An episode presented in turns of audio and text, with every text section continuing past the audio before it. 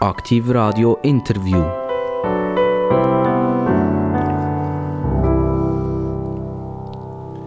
Aktiv Radio, das Radio für 1,3 Millionen Leute. Die Stadt Bern lässt jetzt zu, Aarau lässt zu, Biel lässt zu, Solothurn lässt zu und viele, viele andere Orte auch noch. Und der heutige Interviewgast, der hat es in sich, das kann ich euch sagen.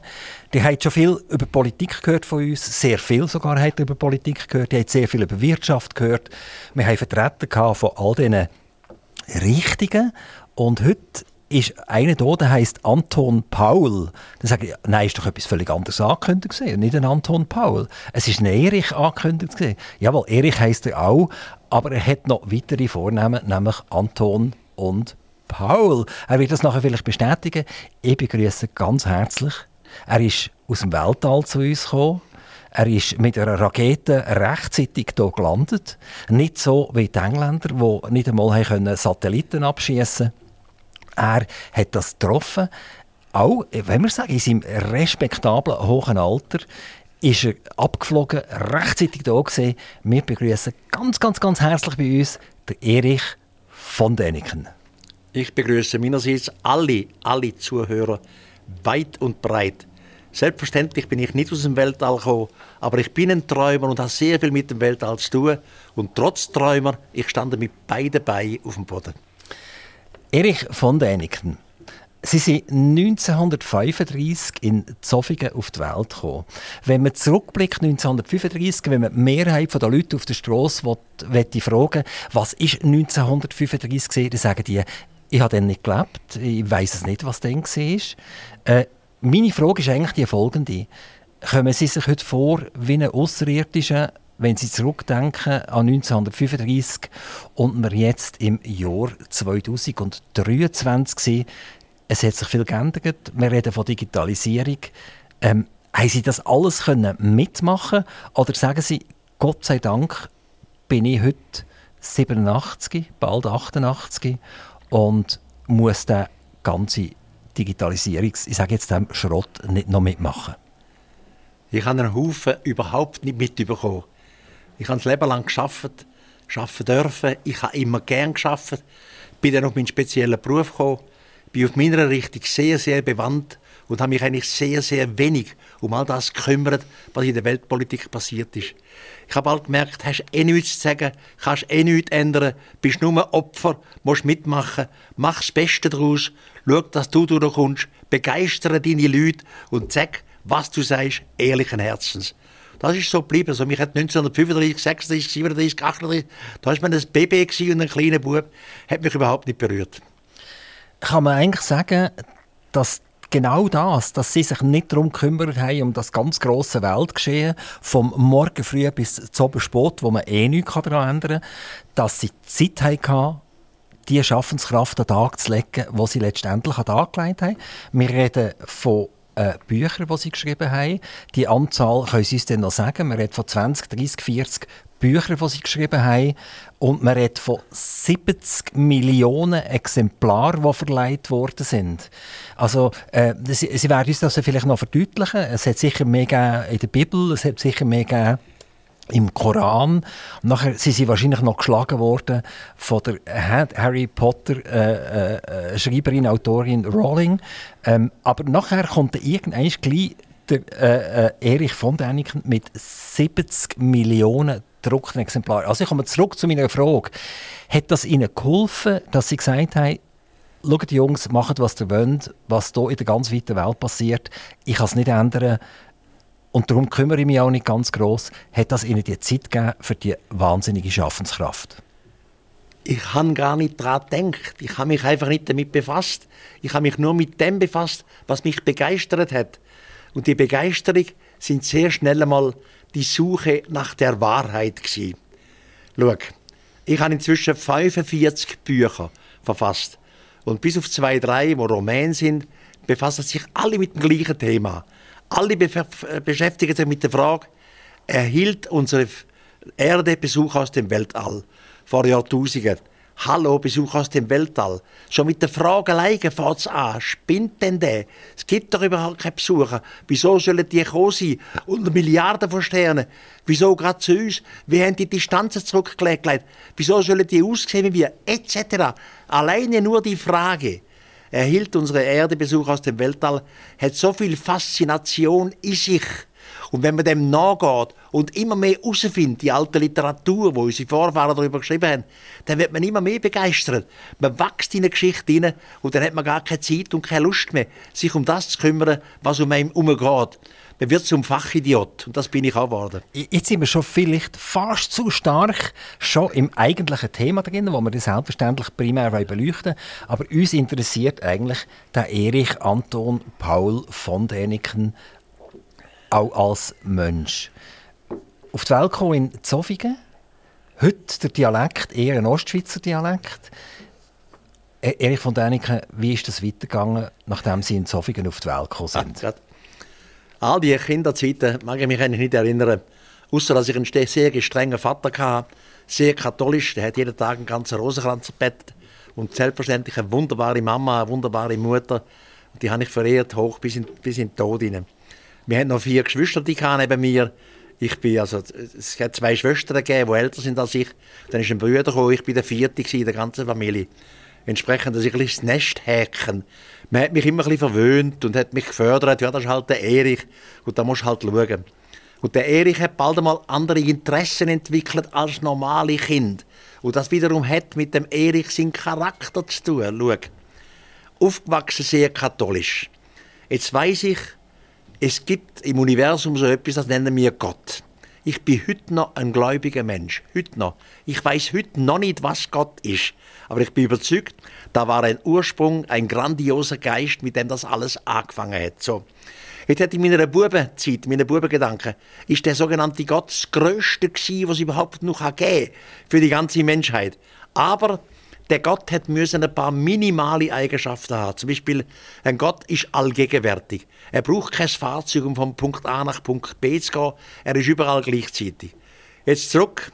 Ich war in der Bubenzeit in Hallung. Ich habe Streich gemacht, ich habe gestohlen und mein plagter Vater hat gefunden, wir müssen ihn ins Internat stecken. Und dann hat man mich ins Collège Saint-Michel in Fribourg. Das ist eine Jesuitenschule. Latinisch-Griechisch. Sehr streng damals, sehr korrekt. Und dort ist Gott wieder aufs Tapet gekommen. Wir haben ein paar Teile der Bibel müssen übersetzen, Latinisch, Griechisch, Griechisch, Deutsch. Und dann lerne ich plötzlich, der Gott, den du eigentlich verehrst, der von der Bibel, der braucht ein Fahrzeug. Bei Moses, bevor der Herr der Bibel auf den heiligen Berg herniederfahrt, befiehlt er Moses, der Moses und die Israeliten sollen auf sichere Distanz gehen, sonst würden sie vernichtet. Moses geht auf sichere Distanz. Dann fährt der Herr hernieder mit Rauch, Feuer, Beben, Lärm, Gestank. Im Alten Testament steht, der ganze Berg erzitterte und er glühte wie ein Schmelzofen. Jetzt hat der junge Erich im Gymnasium plötzlich Zweifel bekommen an seinem eigenen Gott. Mein Gott ist doch allgegenwärtig und da ist ein Gott beschrieben, der fährt mit einem Fahrzeug oben Das raucht und bebt und stinkt. Kurzum, ich hatte Zweifel an meiner eigenen anerzogenen Religion, an meinem eigenen Katholizismus und habe als aufgeweckter Bursch wissen, wie sind eigentlich andere Religionen entstanden, andere Kulturen. Und damit hat etwas angefangen, wo schließlich mein ganzes Leben geprägt hat. Also Sie sind katholisch erzogen worden, Sie sind dann auch in ein katholisches Internat gesteckt worden und dann ist fertig mit dem Intellekt, dann sind die Hände dran und der Gaumen und der Geschmack ist dran Oh ja. Das heißt, plötzlich ist irgendeine Entscheidung gefällt worden, der Erich Anton Paul, der wird Koch. Das ist ein Irrtum in meiner Biografie, das steht überall so, ich bin nie Koch geworden. Ich bin Kellner geworden. Also, es ist aus um finanziellen Gründen, mein Vater hat eine kleine Kleiderfabrik eine kleine, nichts Grosses. Und der ist offenbar hat der Konkurs gemacht, er ist pleite gegangen. Und ich habe daheim gehört, wie die Mama bebriegt hat und gesagt hat, sie habe zu wenig Geld.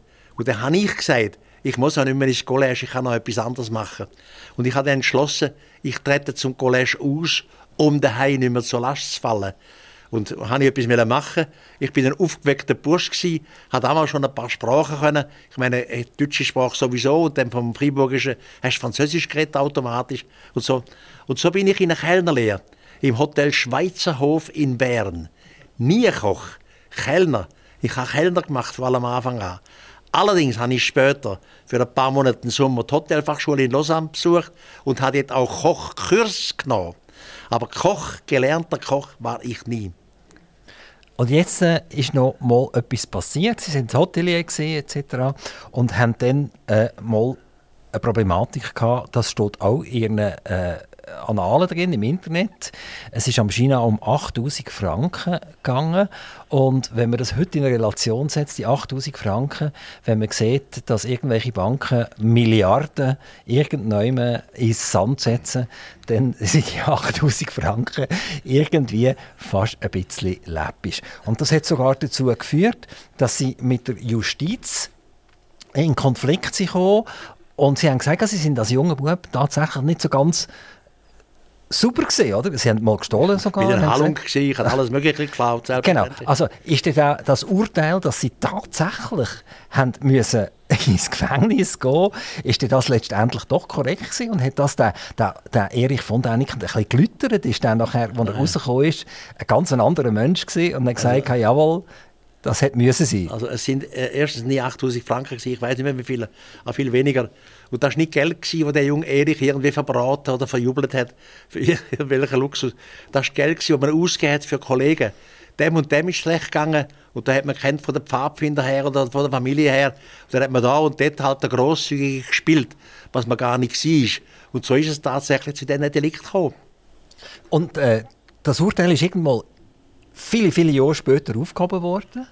Also, heute, wenn man das würde einem erzählen, oder? Es ist jemand wegen 8000 Franken, oder vielleicht ist es noch weniger gesehen, ja. letztendlich von der Justiz dermaßen in die Petrouille genommen worden, dann würde man vermutlich nur ein leichtes Lächeln übrig, übrig haben. Ähm, die Deliktsummen sind heute einiges grösser geworden. Gerade in diesem Zusammenhang, ähm, Erich von Däniken, eigentlich hat man mit auf, auf sie immer mit, mit dem blotten Finger gezeigt. Oder? Es hat ganz viele Leute gegeben, die nie 80 Millionen oder 70 Millionen Bücher verkauft haben. Aber vielleicht haben sie nicht einmal etwas Gescheites in ihrem Leben fertiggebracht, aber sie haben es immer wieder fertiggebracht, mit dem blotten Finger auf einen Erich von Däniken zu zeigen. Sei das damals als Kellner, sei das damals, was tatsächlich die Justiz sich ein bisschen um den, den Erich gekümmert hat, oder sei das, wo ihre Bücher rausgekommen sind, was sich mit einem Thema äh, befasst hat, wo gar nicht hätte dürfen sein. Kille hat sicher gesagt, das darf ja gar nicht sein. Viele andere haben gesagt, und einerseits und tausende Schwätze hinterher, haben sie ihr Leben lang gelitten unter den Leuten, die, die gemeint haben, sie wissen alles besser, aber vielleicht nur einen Bruchteil von ihrem Wissen haben. Später hat man gelitten und noch später hat man nicht mehr gelitten. Also, am Anfang, in jungen Jahren, ist man nicht selbstkritisch. Man ist ziemlich rechthaberisch. Man hat auch Kritiker nicht gern. Und man meint, man sei einzigartig und auf seinem Weg. Und da hat man gelitten unter der Kritik. Sehr schnell aber hast du gelernt, dass der Kritiker oft auch recht hat. Und man ist mit Kritikern zusammengekommen. Und man hat gelernt, die Aussagen und die Ansichten der Kritiker zu schätzen. Warum kommen sie dazu? Aus welchem Beruf sind die gewachsen? Ist das ein Archäolog? Jetzt habe ich beispielsweise in meinen Büchern Maya-Archäologie auf meine Art und Weise interpretiert. Er hat gesagt, die Maya sind von Außerirdischen besucht worden. Jetzt hast du eine Diskussion mit einem Maya-Fachmann. Der kommt raus, der hat das studiert. Und er sagt, ja, man muss die Götter ganz anders verstehen. Sie sind nicht real sie sind nicht aus dem Weltall gekommen. Das sind halt Fantasiegestalter gewesen, etc., etc. Also man hat darunter gelitten, ja, aber nicht lang. Bald hat man gemerkt, der Kritiker hat oft auch recht und er hat gute Gründe. Und er muss kein persönlich böser Mensch sein, der dich auf dem Zacken hat. Er kritisiert einfach, weil er einer anderen Ansicht ist. Mit den Jahren lernt man dann, das zu verstehen, mit der Kritik umzugehen und natürlich weniger Fehler zu machen in den Büchern. Es hätte in meinen Büchern, in früheren Büchern da und dort Fehler. Das weiß man dann und steht da dazu und sagt, ja, ich habe mich geirrt, ich bin irgendeinem Irrtum aufgesessen oder selber zu gutgläubig gewesen. Aber die Lerner und die Lehre daraus, das dürfte mir nie mehr passieren. Das nächste Buch muss noch besser werden. Und so habe ich es auch gehalten. Kann man von einer Art Hassliebe reden? Also in dem Sinn, dass man zwar am Stammtisch sagt man, ja, ja, der Erich von Däniken, oder? Heute vielleicht nicht mehr, aber früher. Und dann ist man nachher gleich im, im Verschämten ist man in die Buchhandlung gegangen und hat das Buch gekauft. Weil, es könnte ja gleich etwas dran sein, es könnte ja gleich spannend sein. Ähm, also im Prinzip äh, so, so ein Paradoxum, ein Lebensparadoxum. Offiziell tut man so ein bisschen auf den Erich von Däniken herabschauen, aber im Innersten fasziniert die Person Erich von Däniken immens und seine Thesen interessieren immens. Ähm, ist das so gesehen? Ist euch das so vorgekommen? Im Wesentlichen ja. Ich hatte das Glück, gehabt, immer wieder Vorträge zu halten dürfen, auch in hohen Kreisen. Ich habe in den USA an vielen äh, Hochschulen geredet, aber der Harvard University und Nacht um Mitternacht hat das mit einer Standing Ovation geändert. So, ich habe so viel dürfen Kontakt haben mit Wissenschaftlern und später im privaten Gespräch, nach einer Fernsehdiskussion und nach einem Vortrag hat man immer die Sympathie rausgemerkt. Ich habe Professoren kennt, zum Beispiel Dr. Harry Ruppe, der war Raumfahrtexperte an der Hochschule, also die rechte Hand von Werner von Braun, später an der Technischen Hochschule in, in, in München. Und der Harry hat mir gesagt, Erich, wir sind froh, dass solche Gedanken, die du da hast, von einem Fremden in die Gesellschaft getragen werden. Jetzt können wir darüber streiten, jetzt können wir sie diskutieren, jetzt können wir sie widerlegen. Ich habe dann gesagt, aber Herr Professor, Doktor, wenn Sie das gesagt hätten, was ich sage, also Außerirdische sind einmal da gewesen, dann wäre doch das ganz anders in der Gesellschaft angekommen. Da hat er, nein, Erich, meine eigenen Kollegen hätten sich über mich lustig gemacht, hätten gesagt, der Professor Harry Ruppe hat einen Knall, oder jetzt ist er alt geworden, oder senil, oder jetzt glaubt er irgendetwas. Meine eigenen Kollegen hätten mich niedergemacht. Das muss von außen in die Gesellschaft getragen werden, und dann können wir es diskutieren. Und da bin ich genau der Richtige gewesen. Für die einen der Prügelknabe, für die anderen hat mich bewundert. Das habe ich immer festgestellt im ganzen Leben. Also Sie sind jetzt gleich mal 90 und wir haben gestern auf Facebook die Ankündigung von Ihnen drauf da und ist auch auf ihrem Fanclub. Auf ihrem Fanclub haben sie über 220.000 Followers, die tagtäglich schauen, was sagt Erich von Däniken wieder Neues. Und innerhalb von Minuten und wenigen Stunden sind etwa 1500 Likes dahergekommen. Das bedeutet, der Erich von Däniken ist nicht nur in den Bücherinnen angekommen, er ist nicht nur angekommen bei den Leuten, die vielleicht in den 60er, 70er Jahren gross geworden sind, sondern es gibt ganz, ganz, ganz viele junge Leute, die am Erich von Däniken immer noch an den Lippen hängen. Wie können Sie sich das vorstellen? Viele Schauspieler oder, oder Sänger und so weiter und so fort, die haben ja die Problematik, dass sie einfach irgendwann werden sie vergessen. Es gibt sie einfach nicht mehr. Und wenn man den Namen sagt, hat man keine Ahnung mehr, wer das ist. Der Erich von Däniken ist so präsent wie immer oder vielleicht sogar wie noch nie. Wie können Sie sich das vorstellen, dass Sie heute eben einen 90-Jährigen begeistern können, aber Sie können auch einen 20-Jährigen genauso begeistern? Zum einen liegt es am Thema. Das Thema, das ich beackere, läuft in die Zukunft. Und die Zukunft wird mir im Wesentlichen, nicht in den Einzelheiten, Recht geben. Also, es gibt Außerirdische. Das wird auf das rauslaufen, früher oder später. Außerirdische können uns besucht haben. Es wird auf das rauslaufen. Wir, wir können wissen, wie sie es gemacht haben, etc. So, es liegt am Thema. Das Thema ist begeistert und das Thema ist ein Thema der Zukunft. Und das Zweite ist mein Charakter ich habe eine Art, ich kann reden und ich kann begeistert reden und ich kann meine Sachen verteidigen. Ich kann auch zulassen. Ich kann auch sehr bescheiden sein und kann auch zugeben, wenn ich mich geirrt habe. Das stört mich nicht, das tut mir nicht mehr weh. Schon längstens nicht mehr. So, es liegt an meinem, an meinem Charakter und meiner Art, wie ich das Thema beackere. Ich liebe Kritiker. Und es ist wunderbar, mit Kritikern zu reden, wenn man sich ernsthaft zulässt, wenn man sich nicht unterbrecht, wenn man nicht blufft, nicht lügt und hinterher haben beide Seiten etwas gelernt. Ich sage, das wusste ich nicht. Und die andere Seite sagt, das wussten wir auch nicht, Herr von Däniken. Bevor wir eigentlich dann wirklich ins Thema Präastronautik einsteigen, gehen wir mal ein bisschen zurück zum Leben von Erich von Däniken. Erich von Däniken, Sie haben entschieden irgendwann, ich gehe in die Berge. Also sie haben sich verabschiedet. Hat das auch etwas äh, damit zu tun, dass sie eigentlich die Nase ein bisschen voll haben von euren Kritikern, von diesen Leuten. Sie sind eine bekannte Figur gewesen, sie sind erkannt worden auf der Straße und siehe da, sie sind, äh, wollen wir sagen, bei der, fast bei den engstirnigsten Schweizer überhaupt gelandet, nämlich im Berner Oberland.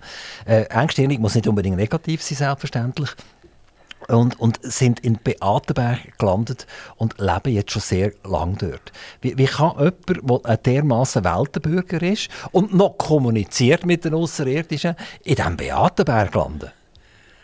Zum ersten Mal, ich habe im Feldbrunnen gelebt, das ist am Stadtrand von Solothurn. Grundsätzlich ein wunderbarer Ort und Solothurn ist eine herrliche Stadt. Ich liebe Solothurn. Im Sommer draußen sitzen, den Leuten zuschauen. Man kommt sich fast vor wie in Klein Paris. Aber Solothurn hat etwa ja, ein Viertel vom Jahr immer wieder Nebel gehabt. Und mich hat es nach Sonne geschehnt. Und eines Tages habe ich der Frau gesagt, du, ich bin gerade im Berner Oberland gewesen, habe dort einen Hoteldirektor getroffen, habe ihn gefragt, ob wir da noch etwas können kaufen können. Dann haben wir gesagt, ja, es gäbe etwas. Habe ich gesagt, Elisabeth, hättest du Lust? Und sie hätte eigentlich nicht wählen, wir haben schon zwei, dreimal früher gezügelt und zügeln ist immer mühsam. Dann war aber schön Wetter. Gewesen. Da habe ich meine Elisabeth ins Auto gepackt und wir sind auf den Beatenberg gefahren und haben dort gestanden, wo heute mein Haus steht und haben da runtergeschaut. Und meine Frau ist begeistert. Sie sagt, ehrlich, das ist unsagbar. Ich nenne den Beatenberg immer the most beautiful place in the world. Der schönste Ort der Welt. Ich lebe in den Bergen, weil ich es liebe, weil ich die Luft atme, die Ruhe, auch die Frieden. Wenn es Krach gibt, in der Stadt und Krach. Bei uns oben ist alles friedlich. Jeder kennt jeden. Wie ist so verkehrstechnisch? Oder?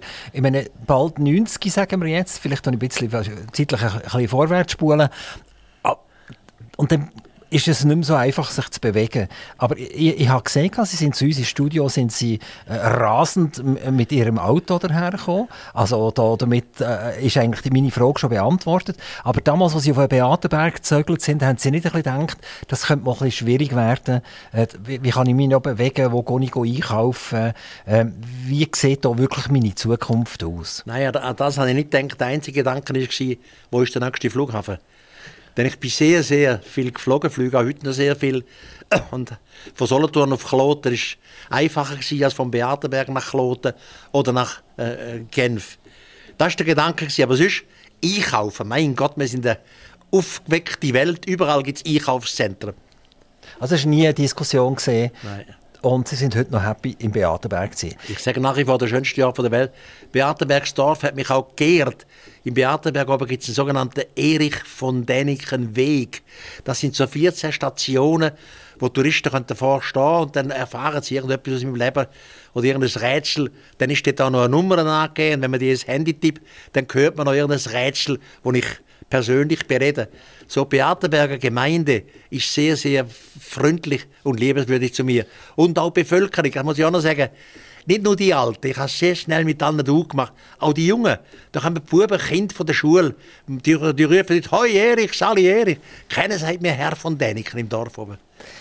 Ähm, müssen vielleicht den Leuten noch sagen, wo, wo ist das Beatenberg überhaupt? Das ist oben an Interlaken. Man sieht von diesem Beatenberg wunderschön auf den Thunersee runter. Ich weiß nicht, sieht man auch bis, bis zum Brienzersee vermutlich, wenn man sich ein bisschen dreht. Ja. Ähm, also äh, eine der schönsten Lagen. Was viele nicht wissen, es ist eines der längsten Dörfer von ganz Europa.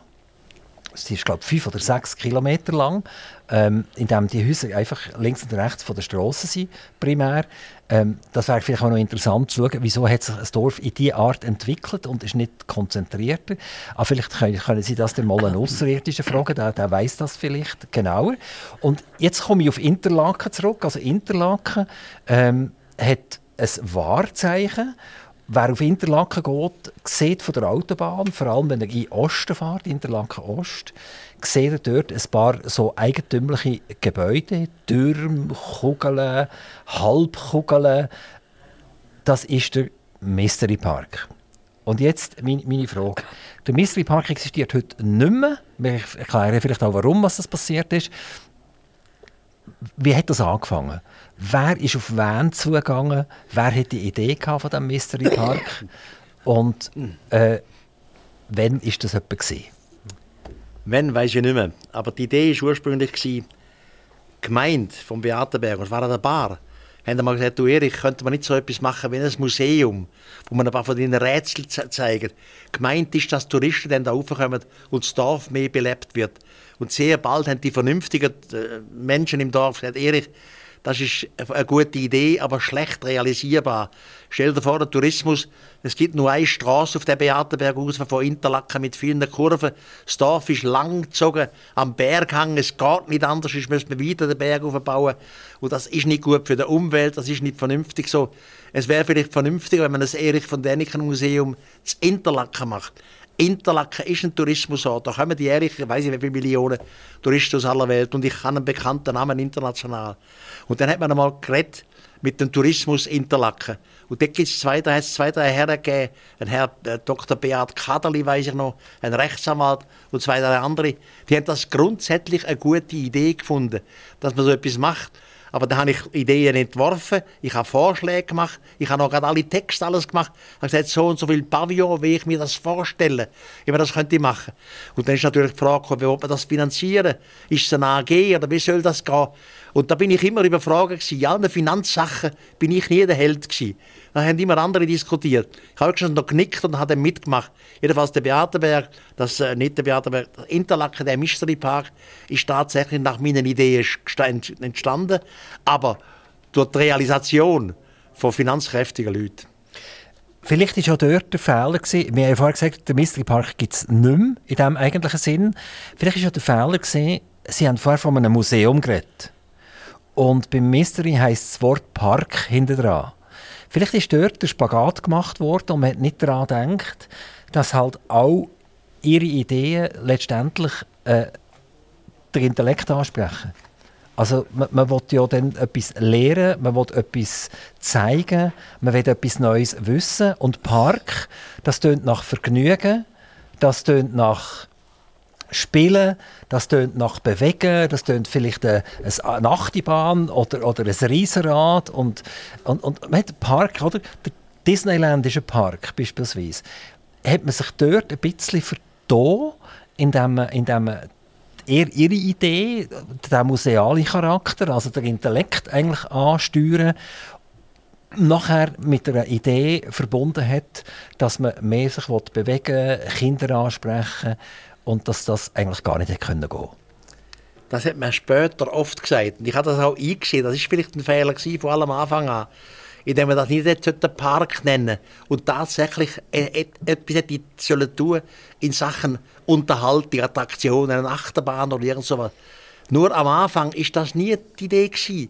Ich habe die Text gemacht und die Vorstellungen für den sogenannten Mystery Park und ich habe in den ganzen Text immer darauf geachtet, dass der Park nie ein Ort der Rechthaberei wird. Jeder Text, wenn Sie in einem Pavillon sind, im Mystery Park, und jetzt sehen Sie vor sich irgendeine Show, Sie sehen das Rätsel wie die Wüste von Nazca in Peru, jeder Text endet mit Fragezeichen. Der Mystery Park war nie der Ort der Rechthaberei.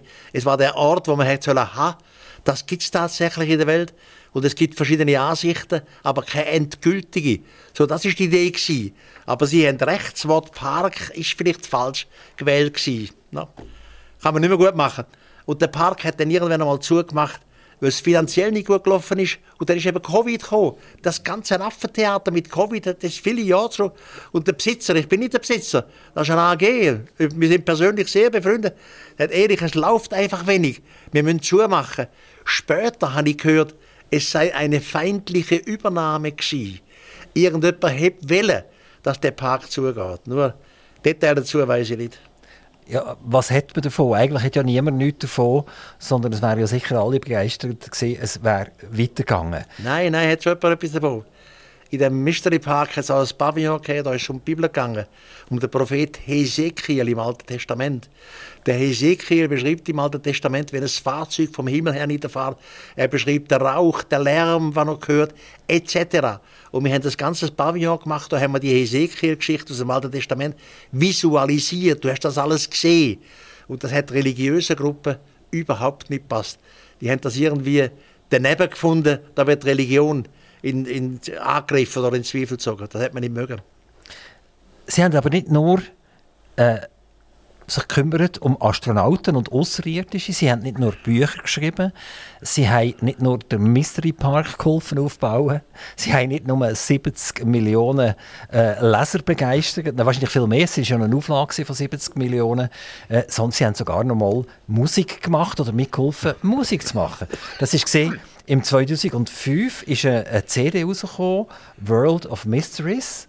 Und die hat es auf Platz 4 in der Hitparade geschafft. Wahrscheinlich war nie gedacht, dass das ein Hitparadensong sollte werden, sondern vermutlich ist das eine Hintergrundmusik zu irgendwelchen Ausstellungen oder so. Oder wie, ist das, wie hat das ja, funktioniert? Ja, das, ist so, das tatsächlich so gewesen. Also Musik. Ich bin vor allem am Anfang an Musik begeistert gewesen. Im Collège Saint-Michel als Student habe ich Musik gemacht, ich habe Piano gespielt und Jazz-Trompete geblasen. Musik ist die Schwingung des Universums. Bei Musik kann ich immer etwas anfangen. Und später dann tatsächlich hat man die Musik genommen, die im Mystery Park vertont worden ist. In den verschiedenen Pavillons hat es immer Hintergrundmusik gegeben und hat aus denen eine CD gemacht.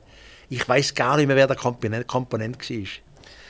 Das ist der Norbert Reichhardt. Richtig, richtig, der Norbert gesehen, Reichhardt, ja, ja, genau. genau. Also, das muss man mal vorstellen. Also, Sie sind einer der wenigen Schweizer, die es auf Platz 4 äh, in der Schweizer Hitparade geschafft hat.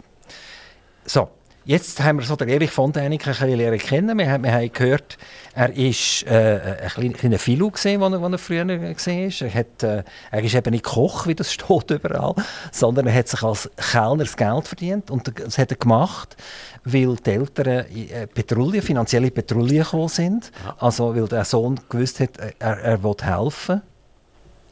Und er hat dann schon sehr früh angefangen, sich um ich sage jetzt das ganz einfach, den, die Außerirdischen kümmern.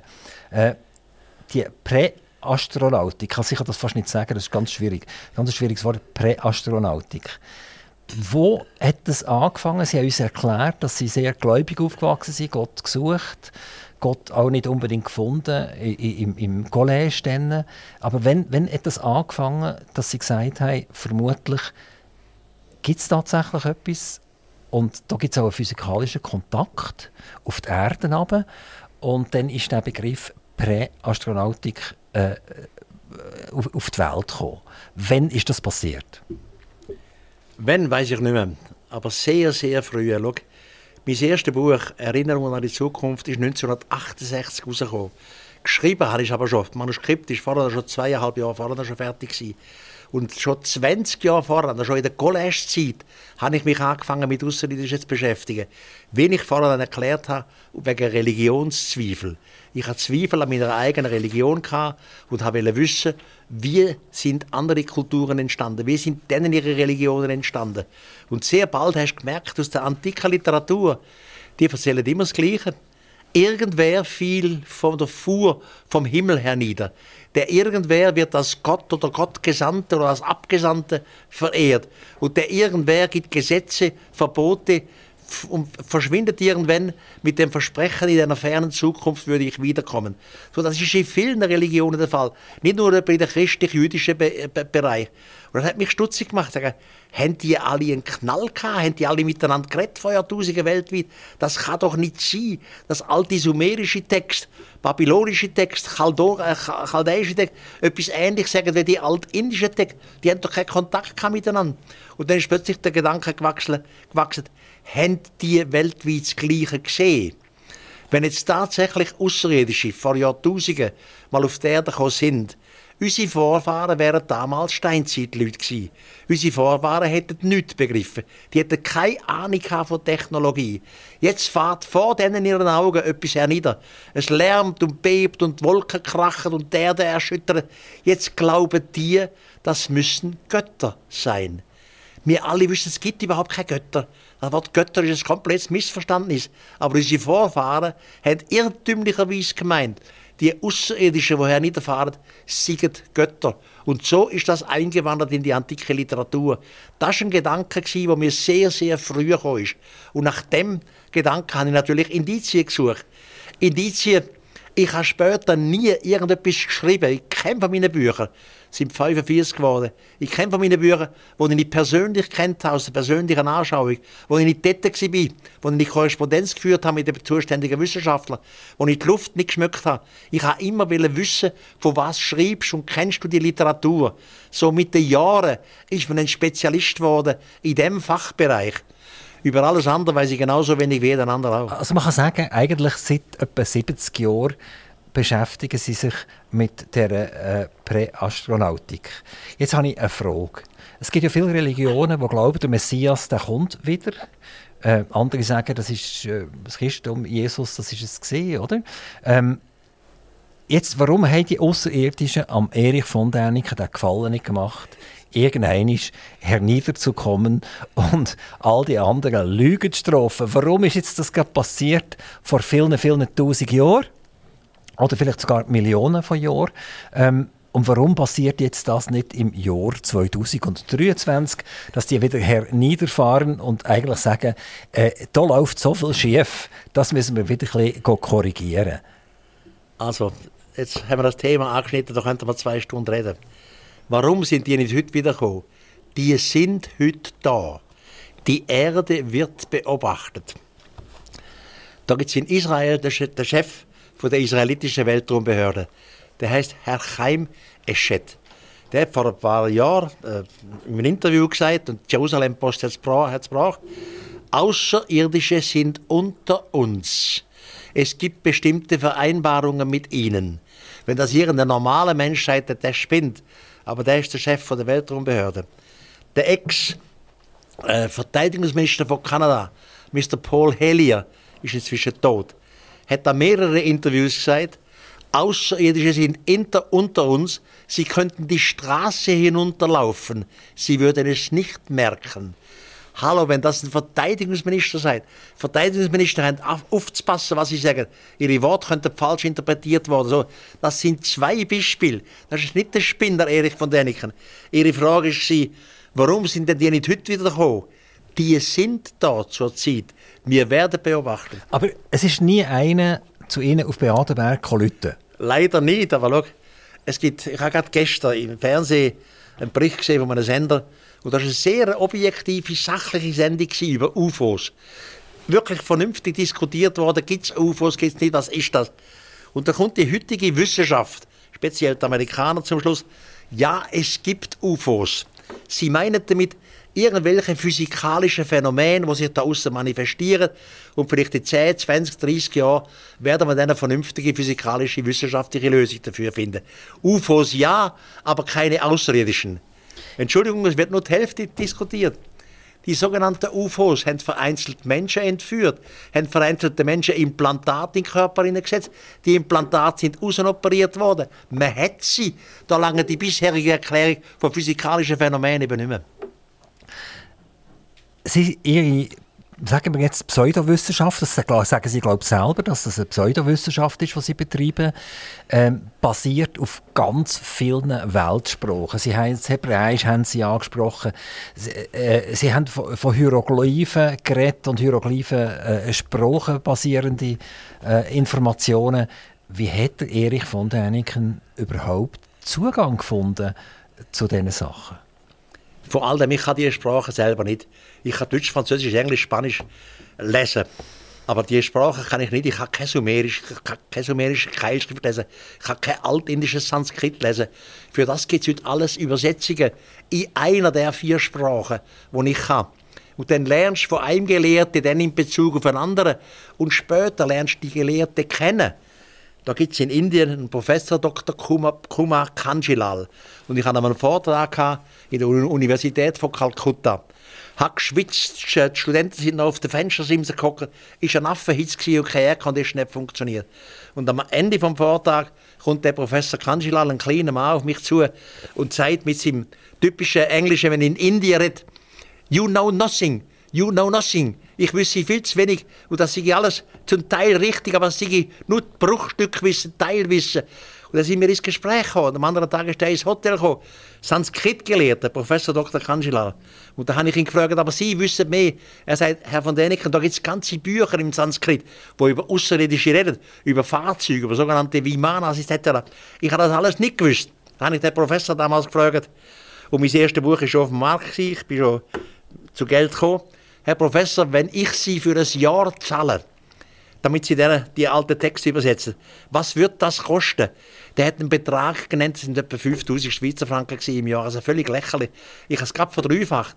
Und der hat ein Jahr lang von seiner Hochschule freigenommen, hat alte Sanskrit-Texte nach dem Gesichtspunkt, nach Außerirdischen, abgeklopft, hat ein Buch herausgegeben, wissenschaftlich Flying Machines in Ancient India.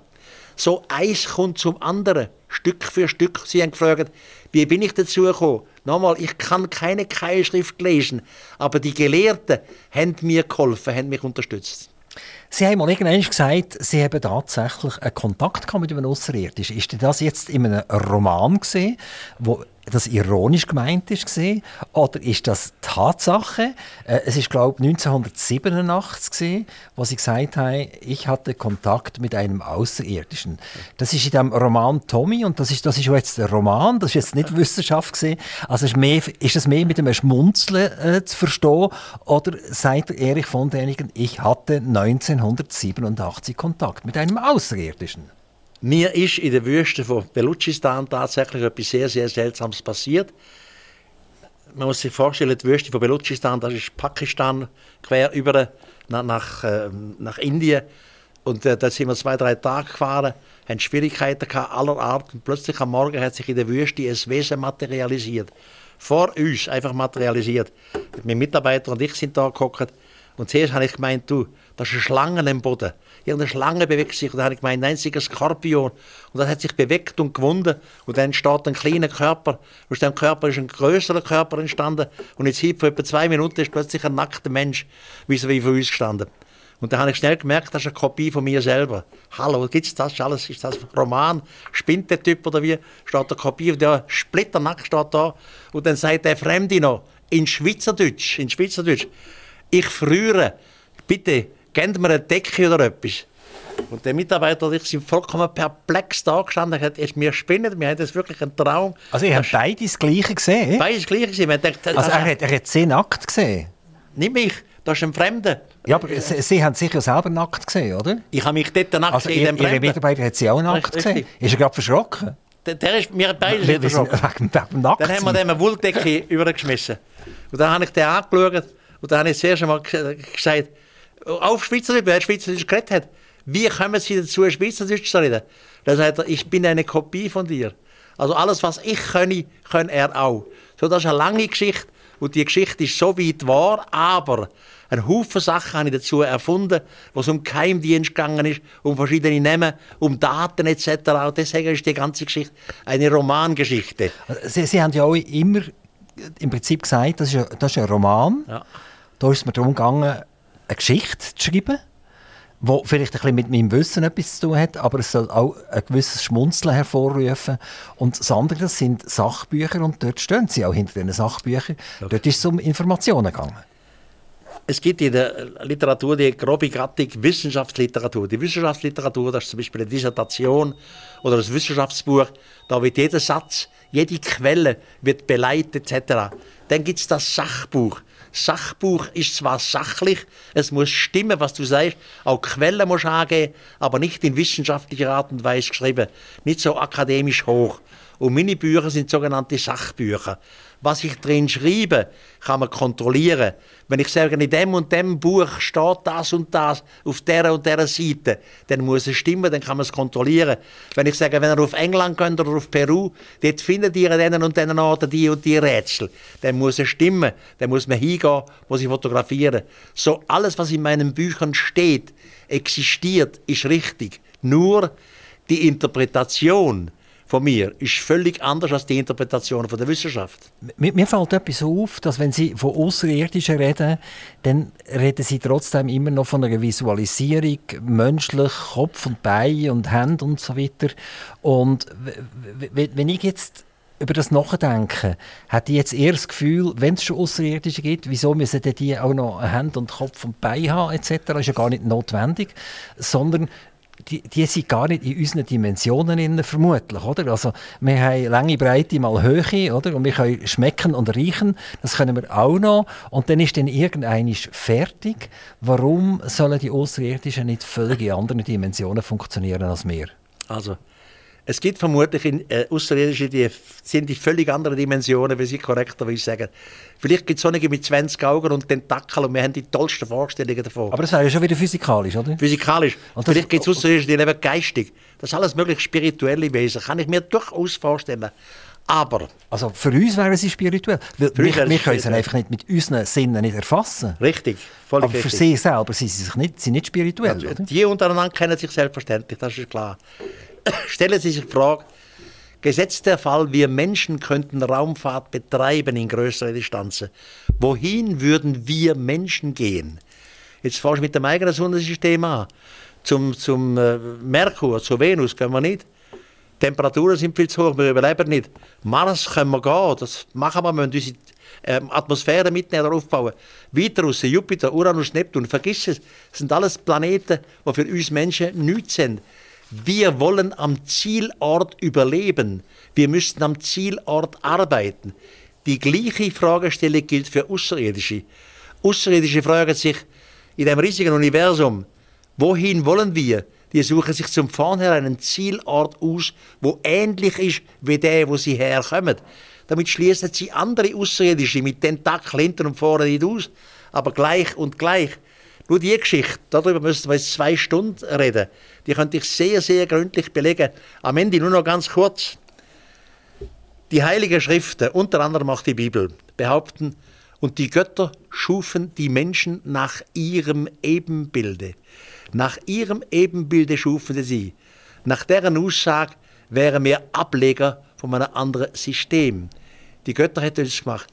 Wenn Sie Bibel lesen, kommt es vor, gerade am Anfang bei Moses, erstes Buch Moses, dass sogenannte Engel oder Wächter des Himmels Sex haben. Die finden die menschlichen Töchter schön und nehmen sie sich zu Weibern, welche sie nur wollten. Wer immer mit Menschenkindern Sex hat wollen haben, müsste die gleiche Geschlechtsapparat haben. Und wenn Kinder daraus geworden sind, müsste auch Chromosomenzahlen aufgegangen sein. Gleich und gleich, die waren gleich, denn wir sind Ableger. Die Götter schufen uns nach ihrem, Sonnen, nach ihrem Ebenbild. Ich würde gerne noch in eine ganz moderne Wissenschaft einsteigen, ganz kurz. Und zwar, das ist die Quantenphysik. In der, in der Quantenphysik, die unter anderem auf Heisenberg basiert, gibt es ja eine Eigenschaft, und das ist die Verbindung von zwei Teilen. Also wenn das eine Teil nach links dreht, dann dreht das schwächste Teil nach rechts. Die können auch eine riesengroße Distanz haben, die beiden Teile, aber man wird es nicht herbringen, dass die ihre Verbindung verlieren. Die moderne Physik ist nicht in der Lage, das zu erklären und eigentlich sogar die Physiker reden von einer göttlichen Kraft. Man konnte Messungen machen, das hat funktioniert. Man hat auf den spanischen Inseln hat man das hergebracht, dass man ein Teil hat nach links drehen und dann das andere nach rechts gedreht und dann hat man das gestoppt und hat dieses nach rechts gedreht und das andere nach links dreht. Das ist die Grundlage vom Beamen. Also wir, wir kennen das aus der Science Fiction raus, dass eine Person zerlegt wird in irgendwelche kleinsten Teile und an einem anderen Ort wieder aufgebaut wird. Also, ich komme zurück zur Quantenphysik. Physiker, die Nobelpreis gewinnen, sagen irgendwann, hier ist unser Wissen am Ende, wir reden von einer göttlichen Kraft. Ist das irgendwie in Bezug mit all dem, was Sie an Theorie aufgebaut haben in Ihrem Leben und das, was heute in der modernen Wissenschaft gemacht wird? Herr Suser, ich kann Ihnen nur das Kompliment machen, Sie sind sehr gut informiert. All das, was Sie gesagt haben, kenne ich natürlich aus der Literatur. Alles ist korrekt. Die Physiker haben keine Antwort, warum die Teilchen sich so verhalten. Und dann noch riesige Distanzen voneinander. Wir wissen es nicht. Jetzt kommt etwas. Wie hat das Universum begonnen? Die Wissenschaft hat verschiedene Theorien, wie das Universum begonnen ist. Eine ist Big Bang-Theorie, es gibt andere. Das Universum hat ewig existiert, es ist ein Kreis. Die Frage nach dem Ursprung stelle sich nicht. Sorry, auch ein Kreis müsst ihr, wenn er mal angefangen hat, etc. Die Wissenschaft hat keine Antwort, wie das Universum entstanden ist. Theorien wohl, aber definitiv wissenschaftliche Antworten nicht. Die Religion oder die Philosophie auch nicht. Die Religion seit uns am Anfang war Gott. Wer oder was hat Gott erschaffen? Wie ist Gott entstanden? Wir haben keine Ahnung. Weder Wissenschaft noch Religion. Wir wissen nicht, wie es entstanden ist. Und dort setzt sich irgendetwas ein. Ich nenne es der grandiose Geist der Schöpfung. Die Religion sagt Gott. Was immer das ist, eine Schwingung. Irgendetwas existiert an dem Ursprung und scheint uns durchdringen. Ich weiß nicht, was es ist. Ich kann es genauso wenig erklären wie die viel gescheiteren Leute als ich, die darüber Bücher geschrieben haben. Doch da ist etwas. Und da ist noch etwas, die menschliche Einbildung. Ganz grob gesagt, auf dem Planet gibt es zwei Sorten von Menschen. Die eine Gruppe ist wissenschaftlich, die andere Gruppe ist religiös.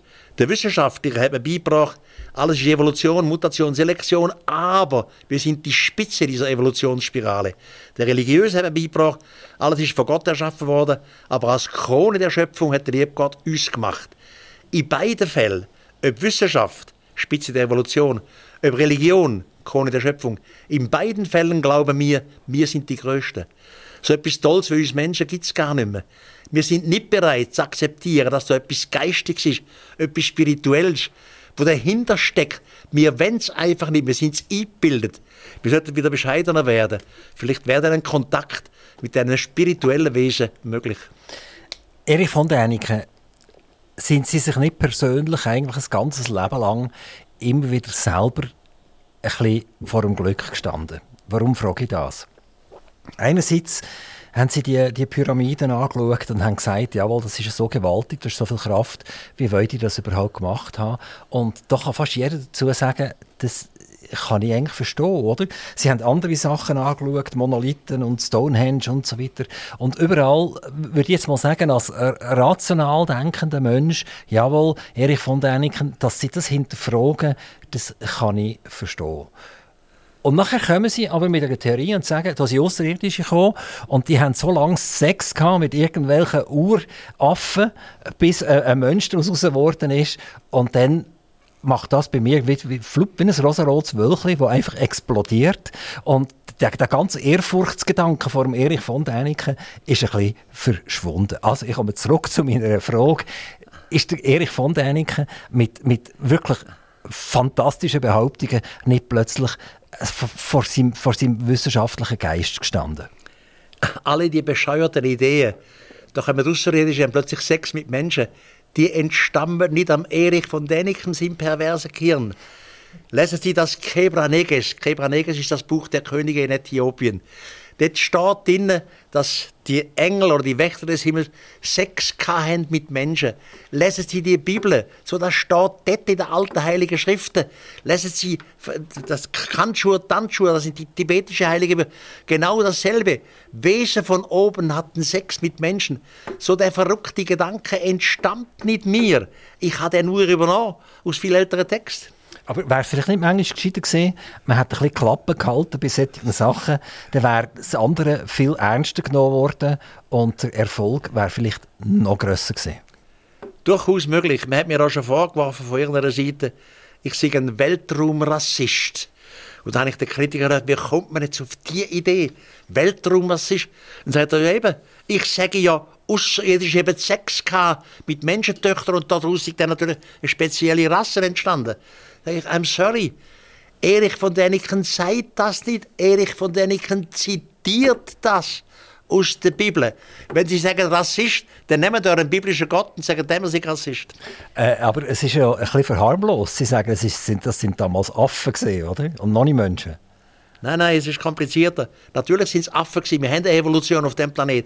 Aber irgendwann sind dann die Fremden gekommen und haben aus dem Aff tatsächlich der erste Homo sapiens sapiens gemacht eine Geschichte, wo heute jeder Genetikstudent weiß, wie es geht. Sie verändert die Reihenfolge im Basen, im DNS-Molekül und verändert es geht. Eine andere Story. Erich von Däniken, wie lebt der Erich von Däniken in unseren Köpfen in Zukunft weiter? Irgendwann wird es der Erich von Däniken physisch nicht mehr geben. Er hinterlässt ein riesengroßes Erbe. Er hinterlässt ein riesengroßes Wissen. Haben Sie dazu, dafür gesorgt, dass A, Ihr Wissen erhalten bleibt? Oder gibt es ein paar junge Erich von Dänikens, die äh, weitermachen, die ihre Gedanken aufgenommen haben und wo auch noch unsere Kinder und Enkel und Urenkel werden begeistern. Es gibt eine Gesellschaft, das ist die Gesellschaft für Archäologie, Astronautik und SETI.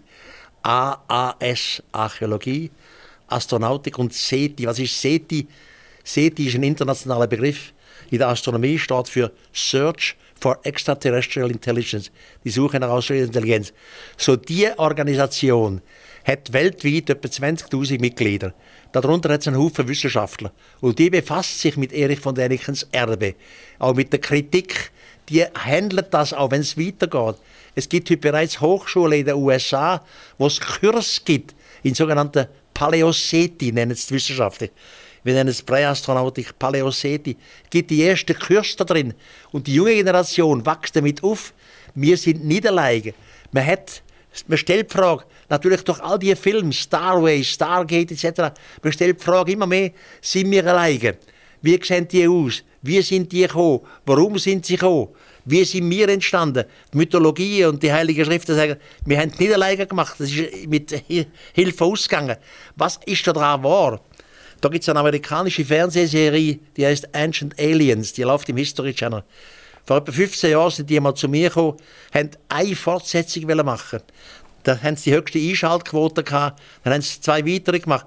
Inzwischen sind es 270 Fortsetzungen. Laufen immer, jede Woche. Ancient Alien, auch im deutschen Sender. Ich glaube, Pro 7 oder weiß ich was. Hallo, das Thema ist in. Und es wird immer mehr in sein. Und es wird nicht ausgelöscht. Und irgendwann kommt der Kontakt mit Außerirdischen offiziell. Ja, wir sind nicht allein, sie sind da. Und dann Gespräch mit denen. Dann sagen wir, hallo, sind ihr schon mal da gewesen? Oder eure Vorfahren? Erich von Däniken, vielleicht sind Sie ja selber ein Außerirdischer. Sie sind seit zwei oder 63 Jahren mit der Elisabeth verheiratet. Und äh, aus der heutigen Sicht, wo viele sagen, ja, heiraten wir nicht und wir machen Patchwork etc., äh, kommen Sie sich auch in diesem Bereich ein als ein Außerirdischer vor? Also, es wird immer so tun, als sei das heutige fortschrittlich. Ich finde es überhaupt nicht fortschrittlich. Ich finde das Ganze, äh, die, die, die Vielsexerei, selbstverständlich kann jeder Mann fühlen, was er will. Selbstverständlich kann jede Frau fühlen, was er will. Selbstverständlich kann ich nie gegen Schwul oder Lesben, das ist alles okay. Aber ich finde es einfach ein bisschen übertrieben. Heute muss jeder mindestens bisexuell sein, sonst ist er nicht in. I'm sorry, ich mag nun einmal keine Frau mit einem Penis. Erich von Däniken, herzlichen Dank, dass Sie zu uns nach Zuchwil gekommen sind, von Beatenberg. Es war äh, einmal mehr eine Freude, gewesen, Sie dürfen es erleben. Äh, es ist fast schade, dass man nicht ganz Haufen Publikum um uns herum hat. Wir würden jetzt alle applaudieren. Und wir tun die allerliebsten Grüße hier von Zuchwil nach Beatenberg ausrichten. Zu Elisabeth, dass Elisabeth sie hat gehen dass sie nicht gesagt du heute ist Rasenmäher, nein, heute ist ja irgendetwas anderes angesagt, äh, dass das alles geklappt hat. Wir sind uns nämlich nicht unsicher, ob der Erich von Däniken wirklich hier erscheint, wenn wir ihn auch einladen. Aber er ist präzise, ich habe es am Anfang gesagt, mit seinem Raumschiff bei uns gelandet. Ich kann mich nochmal ganz herzlich bedanken. Merci von Erich von Däniken. Toi, toi, toi, äh, dass es weiter gesundheitlich so gut geht und dass Sie uns noch viel Spass machen. Merci vielmals. Aktiv Radio Interview.